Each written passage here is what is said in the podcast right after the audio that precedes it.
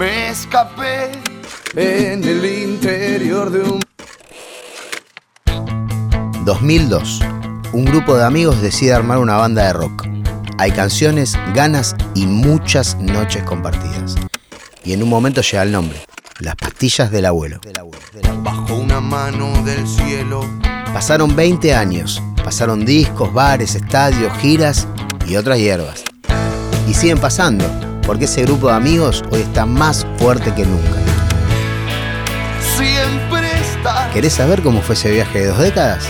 Bueno, te lo cuenta en primera persona cada integrante de las pastillas del abuelo. ¿Cómo que quién soy yo? Soy Hernán, pero seguro me conocé como el sensei. Así que armate uno, armate uno, Hernán. Me armo uno y arrancamos con 20 pastillas la historia oral.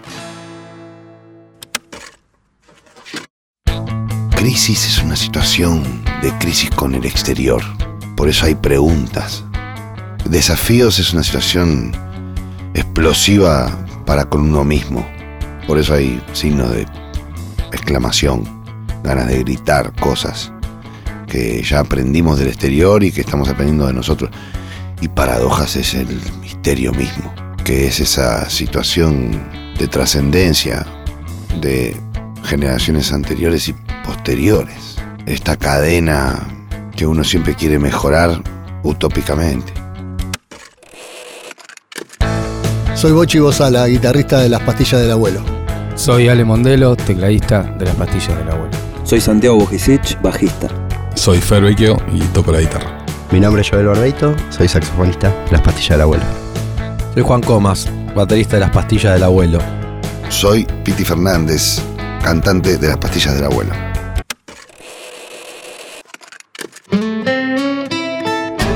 Pastilla 12, Bonavena. El berry en sus puños era algo que Pastilla del Abuelo quería hacer. Y lo disfrutó de, de- de- de tal manera que creo que también fue una excelente eh, decisión haber desarrollado ese disco que es espectacular con las letras de Beto Sueiro y que homenajea a un grande a un gran deportista de nuestra historia que es este Bonavena. Fue un disco con una búsqueda distinta de nuestra parte. Yo creo que fue un capricho hermoso, un disco caprichoso, pero también no nos olvidemos que fue uno de los discos excusa, como yo le llamo a esos discos que nos permitían componer algo hasta el disco que viene, porque después de desafío yo también quedé un poco vacío.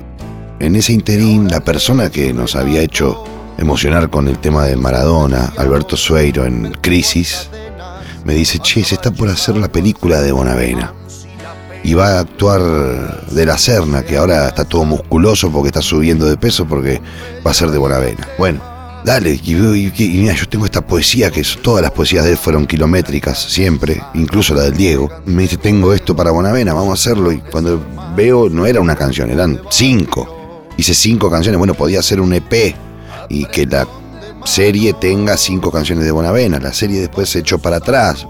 De la Serna tuvo que volver a recuperar peso. Y yo me quedé con cinco canciones que no, no, no tenían mucho gollete. Entonces en un momento le digo, che, nada que ver con Bonavena. Escuchá, Beto, Beto era un alma y un poeta increíble, espontáneo que podía hacer una canción a medida de lo que vos le contaras en un segundo. Tengo un problema, mira, esto, esto y esto, y él te hacía una poesía con esos tópicos. En un momento le digo, che, yo vengo sin dormir. La gente de Huracán me pidió dos canciones para el Globo porque cumple 100 años Huracán. Y yo no entiendo bien cómo escribir a esta hora después de 48 horas. Ayúdame. Él era de River. Hizo la mejor canción para Maradona, que es el primer bostero. Y después hizo las dos mejores canciones históricas para Huracán, que son La Pasión 1 y La Pasión 2 de este disco. Nombrando a Tucho Méndez, nombrando a, a Menotti, nombrando a Baldonedo, eh, y por supuesto a los grandes del 73.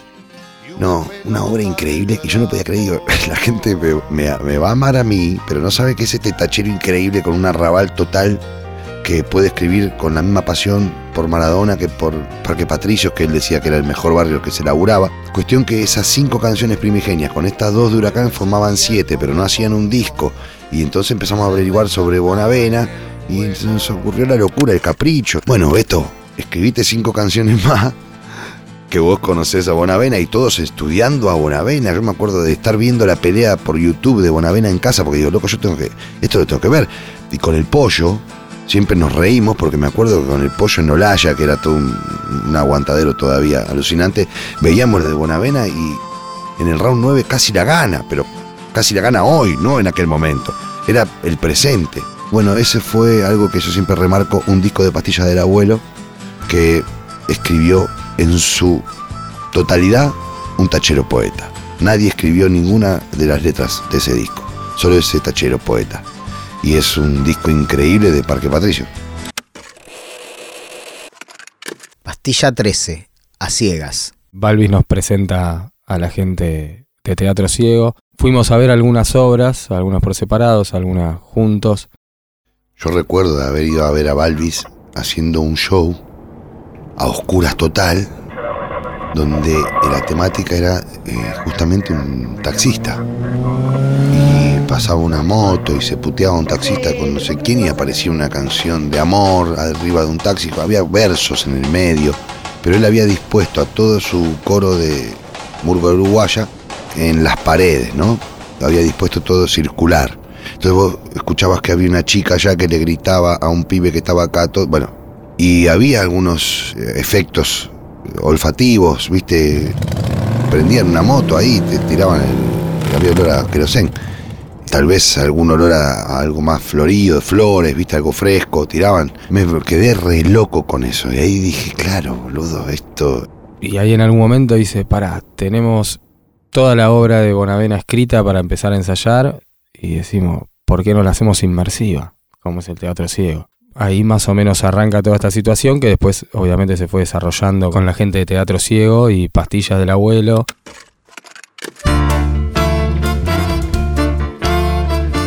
Nos juntamos y los tipos decían, no, pero no podemos hacer con ustedes algo porque es para 100 personas acá y se nos va, se nos va a ir de las manos. Pasó un tiempo, hasta que en un momento dijimos, bueno, dale, ellos aceptaron, se confiaron y dijeron, bueno, vamos a probar. Pudimos trasladar ese espectáculo que para lo que era el teatro ciego en ese, en ese lugar quedaba un poco chico, lo trasladamos a la trastienda y ahí sucedieron los primeros 10 rounds de El barrio en sus puños. Y fue para mí, personalmente, una de las mejores experiencias a nivel musical que viví en mi vida. Los de Teatro Ciego lo que hicieron fue meterle un montón de condimentos, audios de Ringo, audios de las propagandas, las canciones que cantaba Ringo, las peleas, y se hizo de todo una obra entera, la cual había que aprenderse cuáles eran como los gatillos para saber cuándo contar, dónde arrancar y que sea todo de corrido. Fue una gran apuesta también. O sea, la segunda explosión donde había una histeria en la gente y girabas por todo el país y convocabas un montón de gente, salir y decir, bueno, hagamos un show a oscuras, acústico, tipo teatro, obra de teatro, era como salir de la zona de confort en un momento. Ahora, artísticamente estábamos completamente decididos a qué era lo que teníamos que hacer, a que lo podíamos sacar adelante. Y fue para mí hermoso, hermoso. Porque en el medio lo que hacían los pibes, aparte de unir y que sea una obra este, conceptual entera, tenía como la, la 4D o el, el sexto sentido, donde le metían olores, ruidos, se metían entre la gente haciendo, por ejemplo, cuando estaba peleando y estaba en el gimnasio, ponían bolsas y se escuchaba pa, pum. Y cuando estaban los ravioles de Dominga, se olía un poco el tuco. Y toda una situación donde empezaban a, no sé, lluvia. Me acuerdo que compramos los caños a, a la trastienda, que serían 17 lucas, para que llueva en la parte donde se moría Ringo. Y fue toda una situación donde me hubiese encantado vivirlo como espectador también porque fue hermoso.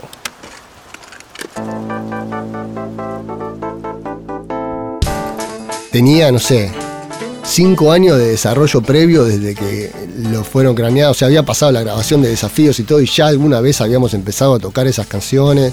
Pasó un momento que incluso lo ensayábamos oscuras y después quedó en el medio, hubo como un parate hasta que lo volvimos a retomar y lo terminamos llevando a cabo.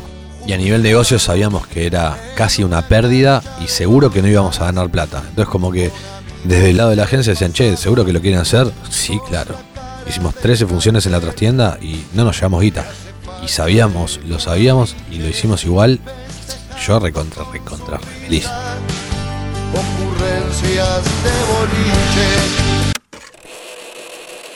Pastilla 14, Paradojas.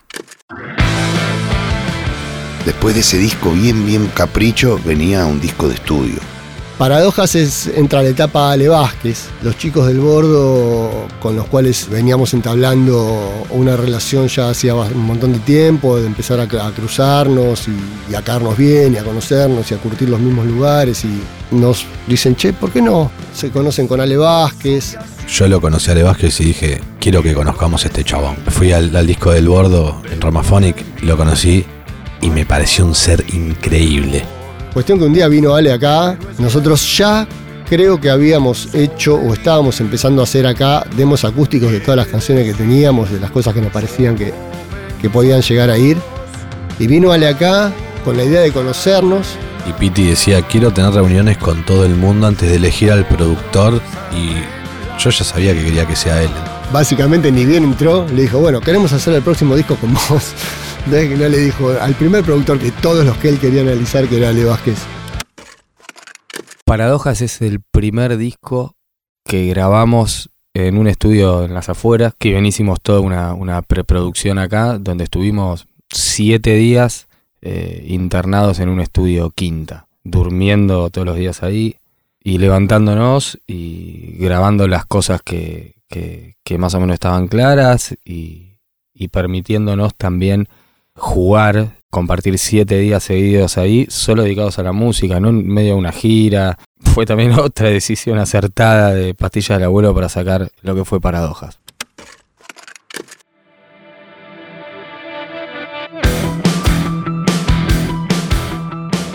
La grabación de Paradojas fue alucinante desde la estrategia. Fue medio Rolling Stone. Había que juntarnos, éramos como los simuladores. Había uno en una montaña del Everest, otro criando dos hijos, otro tal vez, no sé, podía estar hasta en recuperación, otro podía... En los simuladores, ¿cómo juntamos a esta gente? Bueno, tal día, tal hora en una quinta y cerremos y echemos perros para que no puedan salir de prácticamente. Por supuesto que algunos siempre podía escapar, encontramos la manera o la encontraron, yo nunca me escapé, pero sé que algunos lo hizo. Chicos, nos podemos quedar, nos vamos a quedar, eh, hay que dormir ahí. Bueno, perfecto, vamos. El único detalle es que a la noche tienen que estar encerrados porque los perros quedan sueltos. Bueno, perfecto, yo me vuelvo. Nosotros recién nos conocíamos con Ale y tuvimos dos otras reuniones. Y nosotros somos gente decimos, muy disperso en general, digamos, ¿no? Entonces, no me puedo acordar el orden, pero supongamos que en la primera reunión faltó uno, en la segunda uno se tenía que temprano, en la tercera uno llegó muy tarde y el otro se tenía que temprano. Este tipo básicamente se dio cuenta que era un quilombo juntarnos y reunirnos y, cierta disciplina, digamos. Entonces buscó un lugar donde nos fuéramos a vivir ahí. Dijo, esto se levanta a la mañana, le doy un café con leche y lo tengo ahí, no lo dejo salir a ningún lado porque se me escapan, no termino nunca más el disco. A la noche nos encerrábamos en las habitaciones porque soltaba los siete perros eh, asesinos que tenía, hermosos pero asesinos, entonces teníamos que estar encerrados. Nos cajábamos de frío mal y los perros eran eh, fila brasilero, me parece, la raza, un perro gigantesco. Sentían el olor a la gente que no conocían. Entonces a la noche, cuando el tipo lo soltaba, venían a dar una vuelta y se paraban en la ventana, olían cómo le habían puesto el Villeratón. En nuestro caso llevamos perros también, los nuestros no para competir con los filas porque perdían, pero yo ya tenía el segundo hijo, me dijeron, te vas a ir una semana, por lo menos llévate al perrito, caniche encima, ni molestaba. Alex lleva a Tango, que era dos burdeos gigante, que se llevaban bien por suerte, y tengo el recuerdo de estar durmiendo, los que teníamos perros estábamos en una casilla chiquitita, y sentir que los perros olfateaban nuestros perros. Y al mío le decían cotonete, claro, porque estaba el gigante y venía un caniche chiquito y decía, y ese cotonete es mi perro. Y de día sucedían un montón de cosas, desde, desde lo creativo, desde todo lo que habíamos de alguna manera armado en nuestra sala, pero que bueno, uno, el que, el que ya entró varias veces en un estudio, sabe que en el estudio también suceden magias y en un contexto donde estábamos todo el tiempo juntos, todo el día juntos, comíamos, desayunábamos, nos escabeábamos también, porque alguna noche nos debemos haber escabeado seguramente. Nada, fue increíble.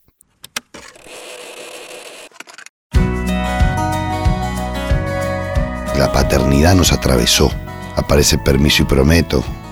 Aparece Milagroso Eslabón. Canciones para mi hija Josefina. Aparece Y Gigantes, una canción para los padres de, de Ale, que son mis padres. Claro ejemplo de que el tiempo y el amor le sienta bien. Todavía tengo el recuerdo de que Piti la cantó con un vaso de, de vino. Las primeras veces empezaba a tomar vino y cuando salió me acuerdo que me dijo una frase que fue, creo haber puesto todo de mí y espero que sea la mejor versión que vos, que vos consideres que yo le estoy cantando esta canción a tus viejos, que de alguna manera también son los padres de él. Crecer, aprender. Entonces aparece una cuestión de paternidad y de hijos y de padres y de madres y de hijas. Ese universo es paradojas. Y ahí, bueno, se inicia, yo creo que una etapa súper virtuosa nuestra, ya todos más grandes, plantados de otra manera, con un montón de oficio, con un montón de experiencia. Y, empezamos a volver a permitirnos a contar historias. No le podemos escapar del todo al tema del disco conceptual y termina siendo parte de una trilogía. En cuanto a la estética, es una sola palabra el nombre. Acá ya es más incertidumbre la palabra. Ya preguntamos, ya creímos sabérnosla toda y ahora ya no sé si sabemos tanto. Tiene canciones como, eh, como la que abre el disco, que es Absolutismo, que es donde Piti se desdice de todas las frases que dijo y que hoy no siente que sean tan verdad lo que él decía y bajaba. Entonces en- entramos como en una etapa un poco más, incluso tal vez de, de tomarnos hasta con humor, de reírnos un poco más, de permitirnos reírnos de nosotros mismos, de salir un poco de por ahí cierta solemnidad. Habíamos querido y creído obtener y que estaba bien. Yo terminé agarrando una especie de mochila donde hasta ahí se, se venía encargando un poquito más Piti, que era lo del diseño de todo lo que era el, arte de los discos, con Ale Facio, que fue el que hizo casi todo. En Paradojas, un día que Piti venía haciendo todo, le pareció que no venía por un buen camino, dejó y dijo, esto así no va a ser.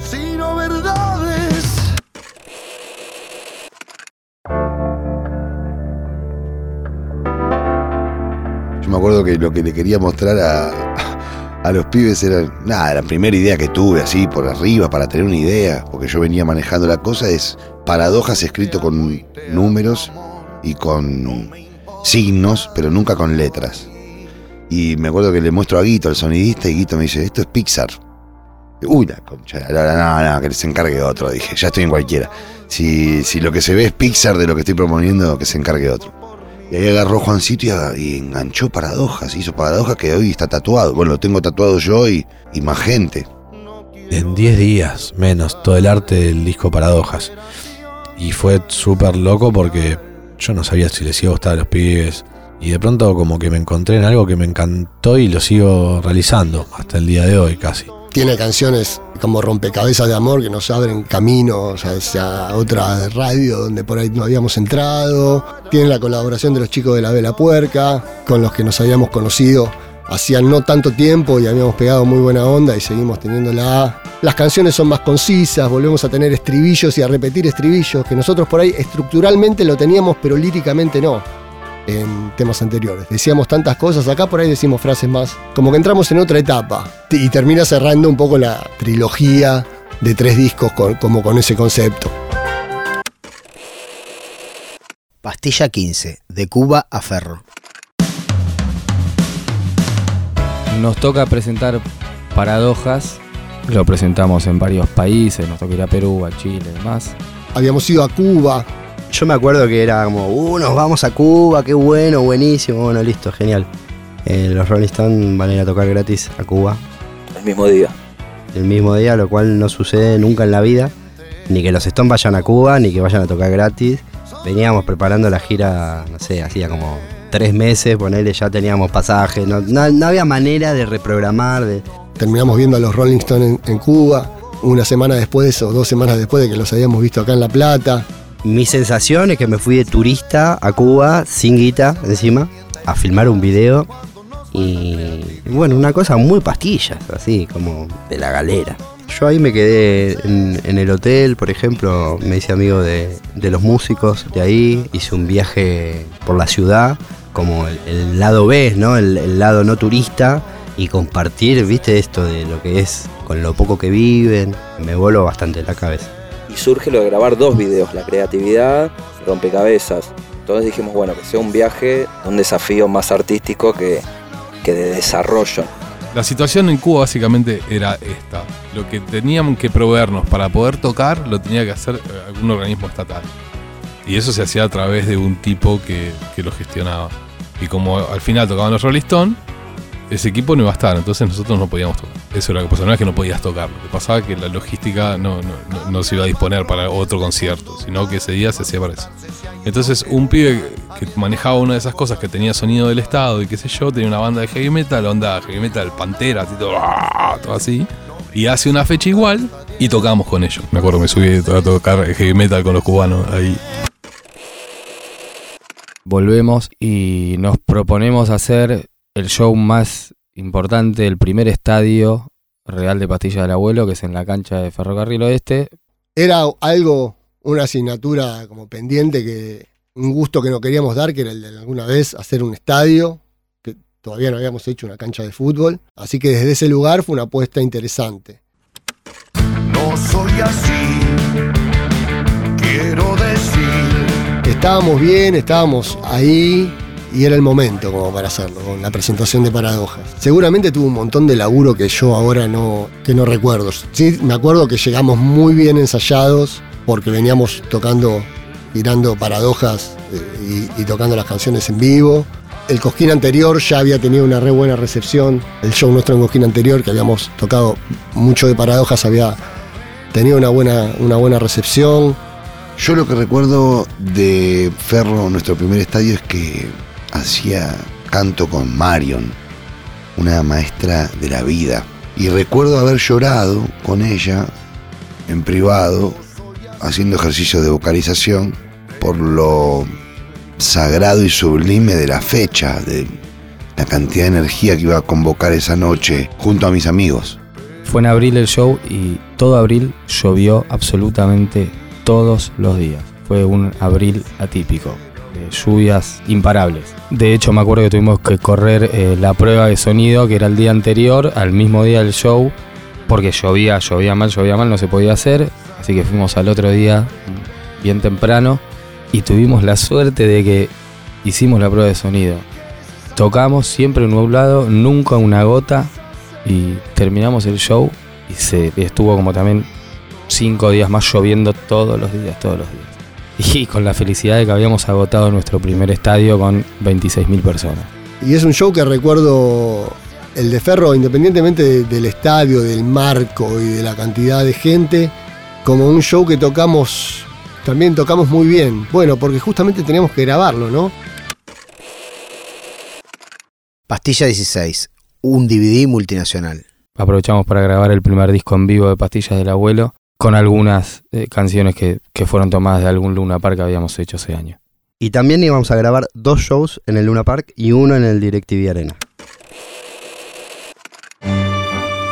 Por un lado, yo me sentí con mucha presión y al mismo tiempo no, porque es el estadio, vamos a grabar DVD y al mismo tiempo tenemos tres fechas más. O sea que si no tocamos perfecto, tenemos otros tres shows como para compensar y sacar un disco de cuatro shows. Así que no fue tanta la presión.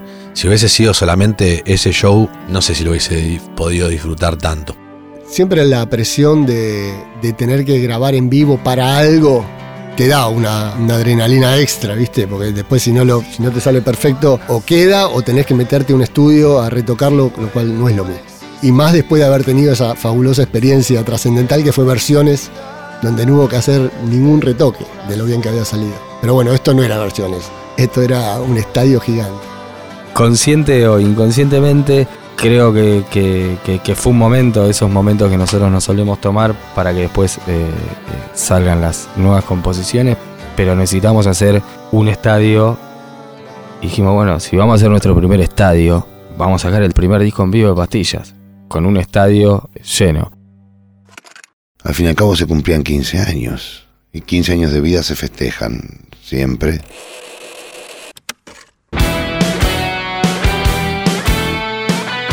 Y luego de Paradojas aparece esto, ¿viste? El disco excusa de los 15 años y él agarra el mando para hacer realmente la idea, yo a mí se me ocurrió hacer un, eh, bueno, un juego de palabras, ¿no? Vivo de pastillas. Si iba a hacer un disco en vivo, vivo de pastillas.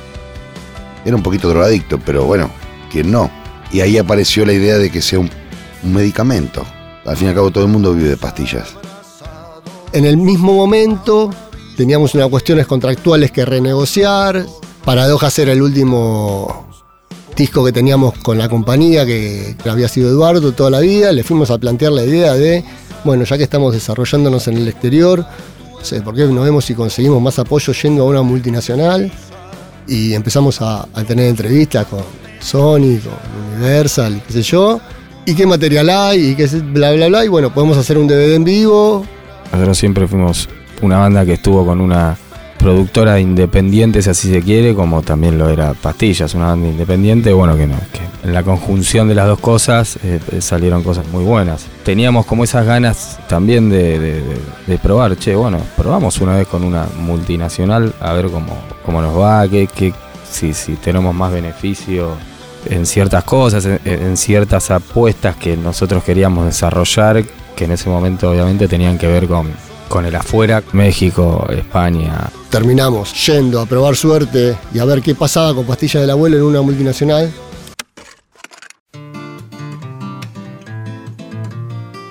A nivel de diseño de- del arte del, del DVD fue espectacular porque siempre con, con todos los anteriores y el siguiente teníamos un presupuesto bastante escaso y cuando llegamos a la a Universal apareció un chabón que dijo, no, pueden poner una caja con esto, con lo otro, bla, bla, bla. Y la verdad que yo me despaché con todo lo que se me cantó.